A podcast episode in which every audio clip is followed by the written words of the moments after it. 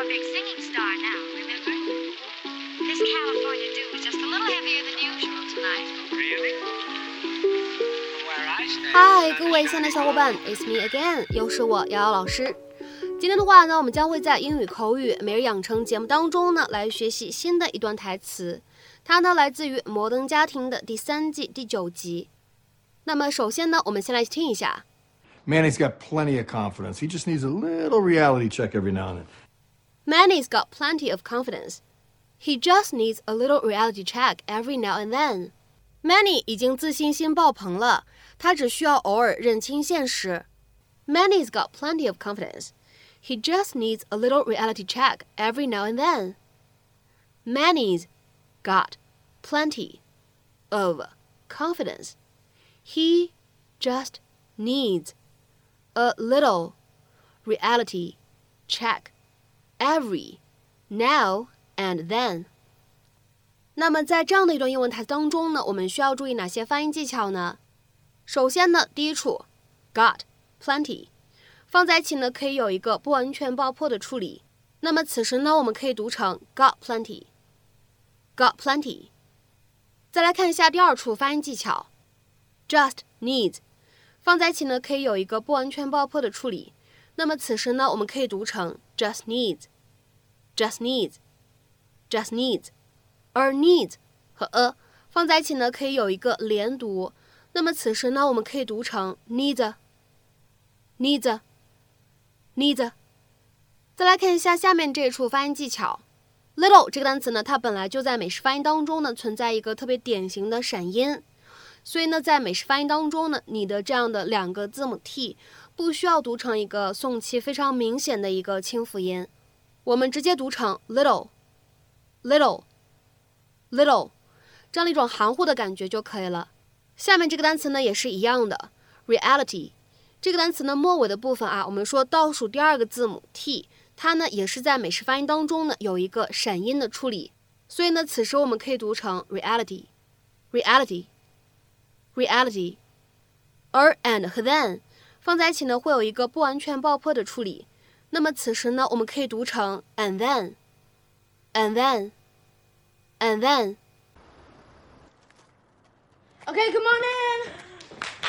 Voila! Okay, what are we looking at? My centerpiece for Thanksgiving. It is wonderful. You're so talented. I can't believe that you did this. Yeah, my juices were really flowing on this one. I actually shot a making of video. Hey, maybe we can watch it later at the party. Well, yeah, that or football.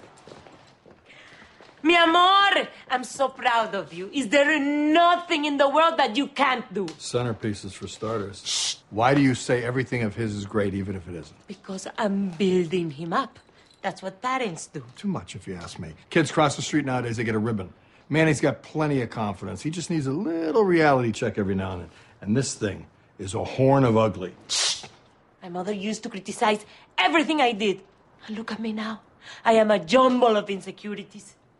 I'm not kidding that. Do not say a word to Manny. Fine. But trust me, if you told him the truth, he'd thank you later. Like Claire and Mitch. Did they thank you? Not yet. But it's coming.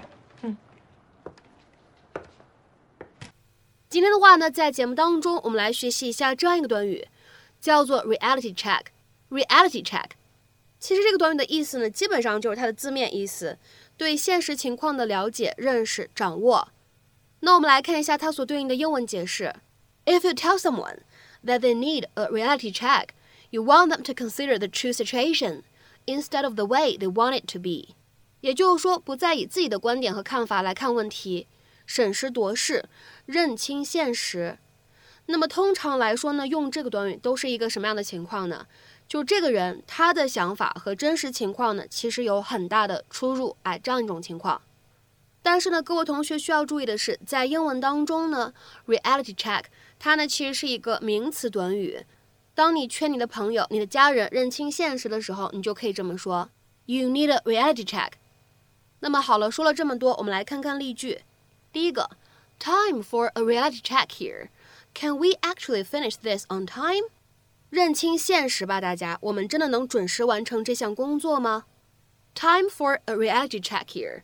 Can we actually finish this on time? 下面呢，我们再来看一下第二个例子。 Time for a reality check. Wasn't that supposed to be a money-making enterprise? 该认清现实了。难道这原本不应该是一个很赚钱的企业吗？言外之意就是说这家企业现在怎么样呢？不怎么赚钱。Time for a reality check. Wasn't that supposed to be a money-making enterprise? 那么下面呢，我们再来看一下最后这个例子。This defeat is a reality check after two victories against reasonably good opposition. 面对实力不错的对手，或者说呢，面对实力不容小觑的对手。战胜两局以后，这次却失利了，该是时候认清事实了。有可能这个选手呢，在赢了两局以后呢，感觉有点飘啊，觉得自己特别厉害，但是这一次呢，却失利了，成为了对方的手下败将。所以呢，别人劝他说踏实一点，对吧？该是时候认清事实了。其实你呢，也没有比对方厉害那么多。This defeat is a reality check after two victories against reasonably good opposition. 下面呢，我们再来看一下本期节目的末尾呢，有一个什么样的英译汉的任务？The recent failure of so many internet businesses has provided a reality check for those who predicted huge profits. The recent failure of so many internet businesses has provided a reality check for those who predicted huge profits. 那么这样的一个长句子，你会如何去理解和翻译呢？期待各位同学把你们认为正确的汉语翻译呢写在我们的留言区，各位同学呢可以一起进行探讨，互相学习。那么本期节目呢我们就先讲到这里，明天节目当中呢我们再会，See you。